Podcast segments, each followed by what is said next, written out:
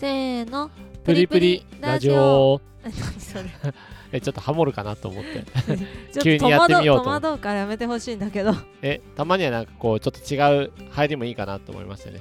はい始まりました。皆さん今回もよろしくお願いします。よろしくお願いします。さあ今回のお題は何ですか？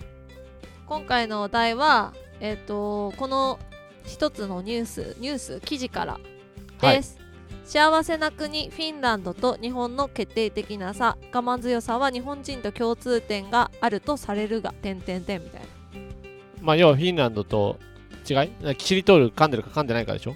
な なんでやねん。あのキシリトールガムを噛んでるフィンランド人とあんまり噛んでない日本人の差。それが幸せの差でしょ？違うわ。違うの？違うわ。なんかねうん。さえっ、とこれ毎年さどどの国の人がこう幸福度？あー幸福度ランキング的なやつね。そうそうランキングみたいなのあるでしょ。それがまあ発表されてうん。フィンランドが今4年連続1位なんだって。これさどうやってちなみに その集計してるの？何を基準なのなんか多分いろんな項目があるみたいよ記事読むとね。私もごめんこの中身自体は詳しいことはちょっと分かんないんだけど、うん。なんかそのこれについてしあこれは幸せだと思いますか？みたいななんかこれについてはどうもあのあなたの幸福度はどのくらいですか？みたいな、えー、でもなんかまあちょっと今回の話題とあれだけどさ、うんうん。なんかすごいそれ何を基準に幸せだって幸せをこう数値化してるのか気にはなるよね。そうね、だまってさなんかでもさそのさ数値数値自体はさうん。そうなんていうの？なんかコミュニケーションはどうかとか仕事に対しての幸福度とかなんかそうそういうのっぽいけどね、多分そういうのの、うん。あれでしょ？なんかその項目がいくつかあって、うん、それをある程度上位満たしてればまあ幸せだって基準になるわけじゃん。そうだね。とするとさ別にフィンランドフィンランドの中では当然上下があってさ日本の中にも上下があるわけだから、うんうん。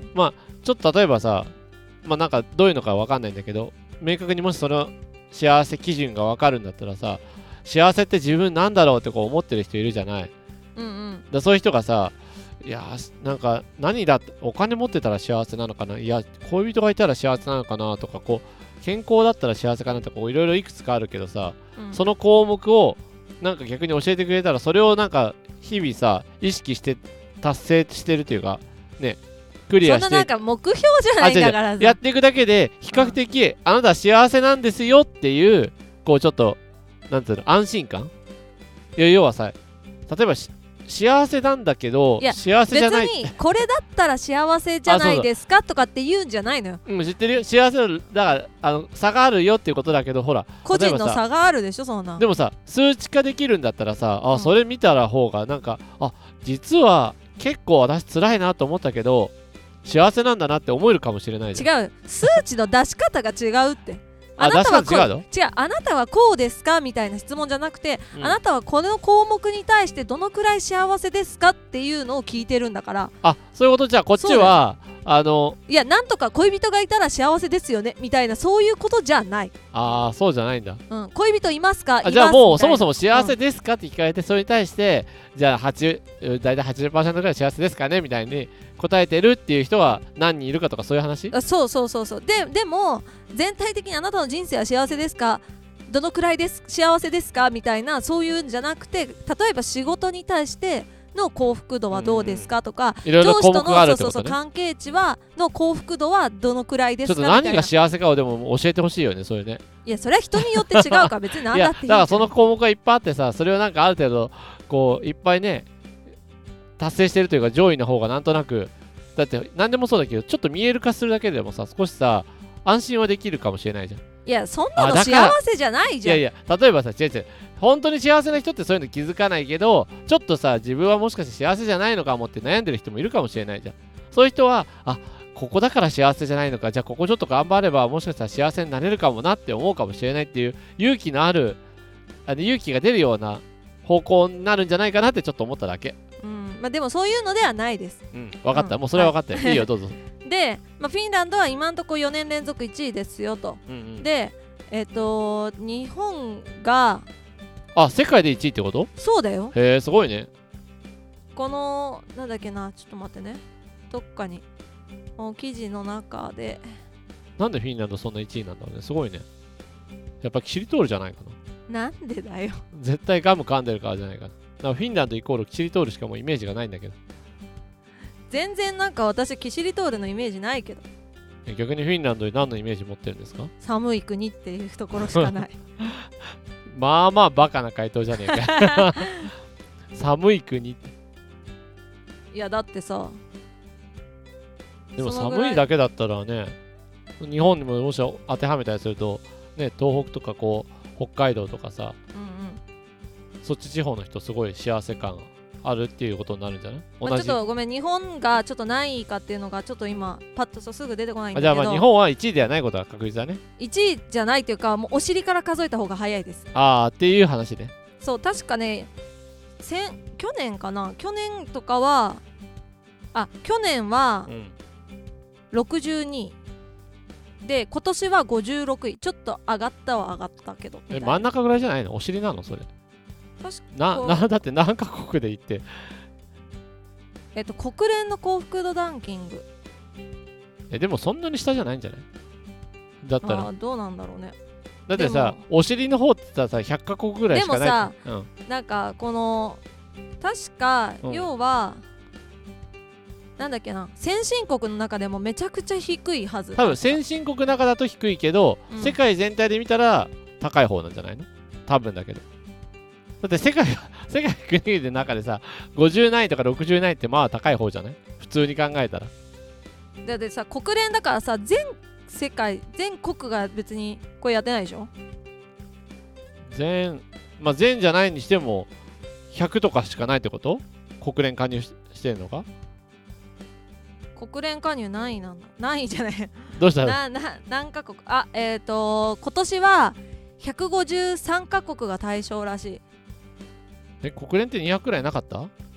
でも今年は153カ国がうん。の地域が対象となったって書いてある。でも153分の50でもさ やっぱり下よりはちょっと上の方じゃない？3分の1でしょだって。3分あまあそうね。だからちょっとだからそんなに下じゃないけどだから主要大国の中だとうんうん。先進国の中だとちょっと下の方なんじゃっていう話は確かになって思うけどね、トップ20がうん、フィン1位がフィンランド2位デンマーク3位スイス4位アイスランド5位ノルウェー6位オランダ7位スウェーデン8位ニュージーランド。うん、もう途中からちょっとよく分かんなくなってきたけど。まちなみにアメリカあ、はアメリカじゃない。えー、っとオーストラリア12位イギリスが13位アメリカは18位。うん、まあそんなかまあ日本よりは上だねってことだね。でもさ、うん。まあまあまあまあだと思わない？だって G7 の中でもダントツ最下位だよ。うんだから G7 の中ではってことでしょ？うん。だから今さ違うんだよ。多分、うんうん。みんなが世の中を思ってるほどうん。日本はもうもはや経済大国ではそんなにないわけですよ。そもそも。残念ながら。そうそもそもね。だってあの経済大国っていうのはあくまでもあのもう今今からするとだよ、うんうん。今だって中国とかのにもねいろいろ抜かれたりしてるぐらいだからうんうん。もう多分もう時代がそこは違うから経済大国ではないけど一応 G7 には加入しているとかそういうレベルの話だからさ単純に言うと。まあだからそこまでなんかねそそこと比べなくていいんじゃないと思うけど、まあ世界全体で見たらでもそんなに国連加盟国の中のかつ調査をした150カ国中うんまあ50位ちょっととか50位60位ぐらいだったらまあ3分の1だからまあ総じて幸せな方なんじゃないのかとは思うけどね、そんなさ下下を見たらキリがないじゃうん、それ言ったら上,、うん。上だって上はそんな見過ぎじゃねえの？んでもさいい方を見た方がいいわけでしょ？これ言うのは。うん。まあちなみにフィンランドがなんでいいの？そんなにいい理まあ由なんかかあったの、フィンランドがうん。どどういいかとかっていうよりかは、ん日本とのそのフィンランドの違いうんうんで最も違うところが人や社会とのつながりが希薄なんだって日本が。うん。なんかね。それでも国民性もあるんじゃない？だってさあんまりさ社会とつながりたくないって人がさ、多い場合はそうなんじゃない？うんうん。でもだからそれあれだよね。国民性的なところでさフィンランドとかはつながりが多いから逆になんか一人で一人でさ心折れることとかが少ないし、まあ、周りのあったかい人が多分多いんだろうと思うから予想はね。うん。だから多分幸せに感じることとか多いんじゃないかななんだと思うけど。なんか日本の低いところは寛容さ主観満足度が低い上社会的資本家族との家計や社会的ネットワークと対人的な信頼感組織への信頼感社会社会参加の5要素が圧倒的に低いらしいようんうんうん。でもそれは多分比較的今の国民性がそうなってきてるんじゃないかな。うーん。まあなんかフィンランドってうん。すごい日照時間がすごい短くて天天気もどんよりしてるのが1年の中でもすごく多いんだって。えー、なるほどね。日本とかってさ、うん。基本的にこう雨だと嫌だなとかさく天気が良くないとちょっと嫌だなみたいな。うんうん。気持ちになるけど、でもフィンランドの人はまあなんかそういうなんていうの天気が悪いから気持ちがこう下がるって幸せ度が下がるっていうのはない。うん。もうそもそも天気が一定してあんまりよ良くないとかどんよりしてるからね。まあね。うん。でなんか基本的にフィンランドすごい寒いからあの冬とかすごいマイナス氷点下何度とかってなっちゃうかうんうんうんうん。らすごい寒くてなんかもう国ってそのなんていうのサウサウナうん。かなみたいなのコミュニティセンターみたいなのがあってそこがなんかサウナとかプールとかそういうの併設してるんだって。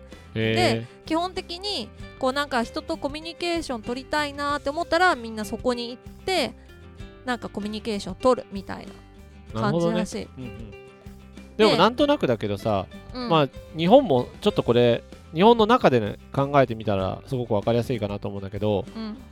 ちょっとイメージになると思うんだけどさ例えば北国とか、まあ、いわゆる北海道とかさっき言った東北とかさちょっと雪国的なとことかこう寒いとこうん。とあと下の方にあるさ沖縄とかさこうちょっとあったかそうなところうん。とか、そういうところの人たちってさなんとなくさこうなんだろう。隣の家族とかさうん。そういうのとこう交流あったり比較的あったかいあ何？心が温まるような話とか、ね、よく挨拶したりとか近所でねしますよとかさご近所さんのお付き合いありますよみたいなのもあるからさ、うんうん。なんとなくそういう方の人たちのがそうなんていうのあったかい気持ちになりそうだけど例えばなんか我々的なこう都内とかさうん。比較的都内方面に住んでる人とかってイメージそんなにご近所さんの付き合いほぼない人の方が多いと思うのね。うんうん。だから多分そういうのも多分あるんじゃないかな、だから結局さ、うん。なななんかその人との付き合いあんまりしたくないなって声は聞こえるけど、うん。でも本当はしたいんじゃない？だってさこれのそういうさそうだと思う。その満足度がさ、結局低いってことはそういうことだよね。ただどういう人としたいかっていうのも多分あるのかもしれない。まあそりゃそうでしょ。別になんかおかしな人と誰も付き合いたくないでしなんで都内とかの人があんまり人付き合いそんなにしたいなって思わないのかっていうと多分多分だけど仕事とかであとこう何？普通のさおそらくお隣さんとかはそんなに変な人がどうかとかいう以前の問題多分そこまで付き合いがないだけだと思うんだけど、うん。基本仕事とかなんかさ結構激務だったりとかさうん。そういうのでこう、ね、年上の人とかにすごく怒られたりとか理不尽なことを言われたりとか、そういうお客さんに会ったりとかさそういうのが多分積み重なってあんまり人と嫌だなってなるけど地方って多分そういうことが多分おそらくだけどあんまり少ないんじゃないのかなって多分予想するんだよね例えばさ、うん。隣の人とかなんかねこれ持ってきなよとか食べこれでもさ大丈夫かいみたいな。それはそれでさすごいさ嫌って人もいるからね。あそうそうそう。だからそれは都内からそっち行った人とかの逆に場合じゃん。田舎の方はさ干渉されすぎてああそれもあるかもね。嫌ってなんかもうそれも時代だよね、そうなんか例えば独身の女性、うん30代の女性とかだとまだ結婚しないのとかさ近所のおばちゃんがなんかお見合い進めてきたりとかさまあいいおせせっかいなんだけどね。そうなんかこの昔ながいやそういうのいらないしって思ってもななんかこう近所付き合いをしていかなくちゃいけないみたいなので はいい面もあれば悪い面もあるっていうなんかそううまくバランスが多分取れてないんだろうね。だからフィンランドの人は、うん。家にいれば自分の世界というかさこうちゃんとそういうのがあるんだね。あるし。国そういう国民性っていうかさもしかしたらまあ、習慣なのかもしれないけど、うん。であのコミュニケーション取りたいなとかこうみんなとちょっとワイワイしたいなと思ったら自分からそのコミュニティセンターに行ってこう会話をするとかコミュニケーションを取るとかっていうのもあってでしかもそのなんか子供たちがねまあこれも国を挙げてやってるらしいんだけどそのうん。コミュニティセンターに読書犬っていうワンコがいるらしいのね。へえで読書犬？そう。すごい犬だね。そう。でこのワンコは別に何かをするわけじゃなくて子供たちのが本を読むのね。うん。でその本を読んでるのをワンコがずっと聞いてくれるっていう。ただほ子供たちの本読みを聞く役割の犬なんだってへでただあのえいいワンちゃんだね。そう。でも子供たちはその犬にこう犬が聞いてくれるから一生懸命本を読むようになるからだからこうコミュニケーションとかもなんか語彙力とかも発達して犬すごいね。そう語彙力とかも発達してだからコミュニケーション能力もちょっと高くなるみたいなそういうまあなんかそういうな感じの記事が書いてあって。私もなんか読書犬のバイトしたいな。お前犬じゃねえだろ。読書犬みたいにこうそこに座っててさ。可愛くないから無理です読んでくださいふざけんな。まあでもなんかそういうのがあるみたいでやっぱ国としてそのなんかコミュニティセンターっていうところで、まあ、読書犬っていうワンコを置いたりとかすることでこうなんか習慣国民の習慣を国が作るっていうのをうまくこうやってるっていうのもあるかもしれないよね。なるほどね、うん。でもさあれもあるかもね。例えばさフィンランドはちょっと日本と比べてさ、うんフィンランド自体が例えば政府とかさその国がこれやろうって言った時にさ、うん。ある程度全体にこの周知浸透がしやすいところもあるんだろうけどさうん。例えば日本だとさもしやろうって言ったとするじゃない、うん。その時にさ多分問題になるのがさうん。日本そこそこまあ国としてはねあの世界的なところでも多少大きくなってるからうん。まず一気に動かすとしてした時にさ例えば経済はどうなるとかさあのいろいろそういう面が出てくるわけじゃん。いわゆる都内に合わせたら地方がついてこれないし地方に合わせたら経済とか鈍化しちゃうしとかってこういろいろさそこの何地方と都内とかのこう何落差があるわけじゃん。いろんなものの、うんだからなかなかその辺が多分難しいなっていうあのちょうど中間を取っていくのが難しいんだろうなって思うところもあるよね。だからあんまり国が主導しすぎちゃうと、まあ、本当はもうちょっとした方がいいかなって個人的には思うんだけどしすぎちゃうとしすぎちゃうでなんかどっかの反発がすごく強くてとか、うん。だから結局さうん。こう向く方向をさ揃えられないさ上に問題があるんじゃないのって私は思っちゃうけどね。まあね。なんかだからそこをさなんか主導し、するような強いリーダーシップの人がいれば本来はいいんだけど強いリーダーシップになっちゃうとまたそこをねあらを探す他の別の勢力が出てくるって言ったらだけの話になるから、うん。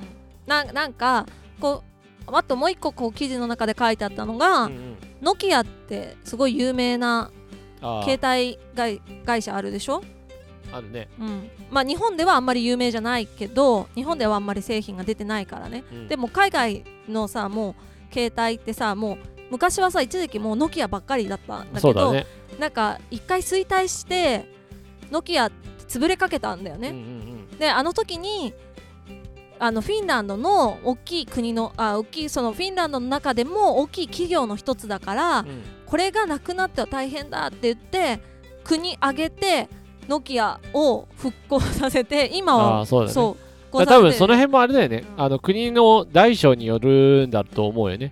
小さい国だったら多分それも可能なんだと思うよね、日本でそれやっちゃうと今度はね独占禁止法とかそういうのに引っかかる可能性は 大いにあるから。うんうんまあだからその辺あれだよね。そうそれがいいかどうかはちょっと分かんないけど。もうその例えばさ主要商品というかそれをさ、うんうん。世界と戦うためのもうものだにするのか、うん。まずはさ国内で戦う。だって今日本って大体あれでまずスタートがさ国内で勝った上でうん。世界でって話になるわけじゃん、だからさ視線がさもうさ国内だけに向けてる時点でダメじゃない？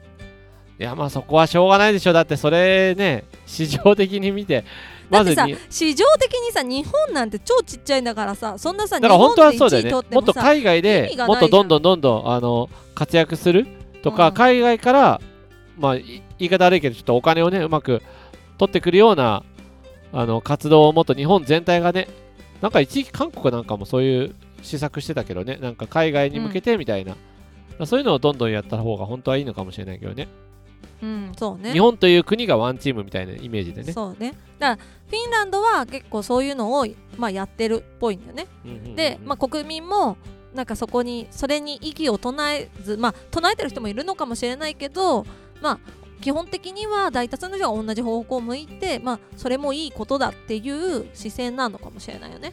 そうだね。なんかやっぱり思うのがさ、まあ、仕事でもさ会社でもそうだと思うんだけど、うん。なんか会社でも例えば今みたいな国でもそうだけどさうん。まあなんか一個うん。なんか一個指標的なものがさこれは同じ方向を向いてるってみんなで思えてると他のもの多少違うものがあってもさなんかそれに関してこう同じ方向に進んでる感あればさうん。ちょっとやっぱりなんか協力体制とかもだいぶ違ってきたりするよね。そうね。なんかそうすると多うん。分なんか幸せとか、その幸福度とかもうんうん。まあ国と一緒に同じ方向を見てるっていう、まあ、意識というか、まあ、錯覚なのかもしれないけど意識的になるから、うんうん。それはすごくなんか一ついい話だったなって今思うけどね。なんか仕事とかさうんうん。会社で例えば今ねこういうの一部の社長さんとかさうん。あの会社のねあの管理してる人たちとかを聞いてくれてると思うけどそういう人とかもあなるほど。じゃあ会社として同じ方向を向けばちょっとはねその意識がバラバラだった人たちも同じ方向見れるんだなって。だからそれがいかに同じ方向、まあ、向いてもらえるか向かせれるかっていうのが多分ポイントだと思うからさ、そうね。まあ、そこは難しいんだけどね、そうね。まあに、まあ、国国ってなるとね、まあ、会社のなんかさ組織の一グループとかじゃないからさ、うんうんうん。こう向かせなきゃいけない人も多いしさこういろんなね考えの人がいるから全員が向くことは難しいかもしれないけど、まあやっぱりそのコミュニケーションがさ希薄なのはコミュニケーション能力の低さも絶対あるからなんまあか、それもあるね。そうコミュ障な人本当に増えたと思う。でもいいんじゃない？まあそれはそ別にでもいいと思う。それはそれでそれいいと思うがダメじゃないけど、うん。でも結局それが災いしてなんかもっとみんなとこうかなんていうの？コミュニケーション取りたいのに取れないみたいな人も結構いるからまあそこはねなんかなんかコミュニケーション能力ってさなんか今日明日さこう勉強したら上手くなるとかさうんなんか学校の勉強したらとか本だけ読んでれば上手くなるようなものじゃないじゃない？でもコミュニケーション能力はねどうしても個々の問題だからねあれね。まあそうね。でもさそういうなんていうの空間作りって絶対必要じゃん、ちっちゃい時とかさまあなんていうの学生時代とか子供時代うにん。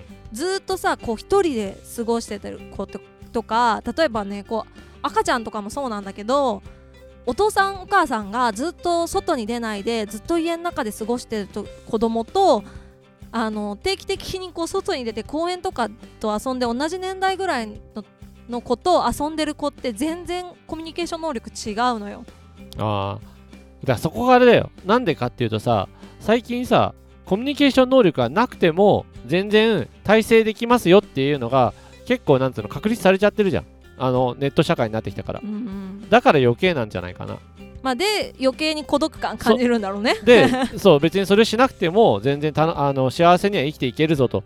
ただうんあのどっかの部分で孤独感っていうものを感じることはあるかもしれないけどまあそこを耐えれるんだったら別に全然幸せというかねお金とか稼げるしいずっと家にいながらでも生きていけるって。昔家にいながらだけだったら生きていけなかったじゃんだって。まあね。絶対無理だったじゃん。で今家にいながらでももう極論言うとさ本当に一切外にね100日ぐらい出なくても生きていける人は全然ネットでポチってやればね買うものもあ食べるもの飲むものも全て賄えるっちゃ賄えちゃうからさ。まあそうね。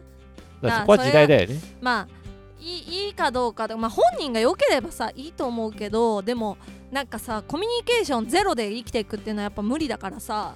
そうそれをだから極力ゼロに近づけて生きていきたいっていう生きていけるっていう人も多分だそういう人はさ選択肢肢ができちゃったからだと。あのすごい選択肢がさそれが昔よりも全然大きいじゃん。でもさそれがさよしだったらさこんなにさコミュニなんかなんていうの幸福指数低くならないから。だからそれはあれでしょ？だってそれでお金を稼げてない人たちが今度そそのランキングにも入っちゃってるからじゃん、まあでもさ結局さそういう人の方が多いってことでしょ、うん。実際はね実際そうだけど、そういうそれがなしでも生きてはいけるっていう事実も事実できちゃってるからその人たちを見ちゃうともうじゃあ俺はそっちの方向に行こうって思う人もいるわけじゃんだって。まあね。まあだからそれで、ね、まあ、自分が良ければ、まあ、最終的に自分が良ければいいとは思うけどまああの人とね関わりゼロ本当にゼロでっていうのはやっぱり何かしらね、まあ、やってる以上はさ難しいというか、うん、難しいから、うん。まあその辺はね考えてまあ今若い人たちも聞いていただけてるんであればまあちょっとこれからね、まあ、人生そういうのだけではちょっと生きていけないぞっていうのもあってまあ幸せをねあのうまくこう数値化数値化というと変だけどねこういう風に出てるから、まあ、いい意味でフィンランドみたいなねそういう方向にちょっと日本も持っていけたら一人一人ね持っていけたらいいなとは思うけどね。まあ全く一緒になる必要はないと思うけど、うんいいところはね。まあこのね幸福指数っていうかなんかこうそれぞれ各々がまあこれで私は幸せだってちゃんと思えるような社会であるというね。そうですね。はい。というわけで今日のお話はここまで。皆さんからのいいねコメントレターなどお待ちしてます。またねバイバーイ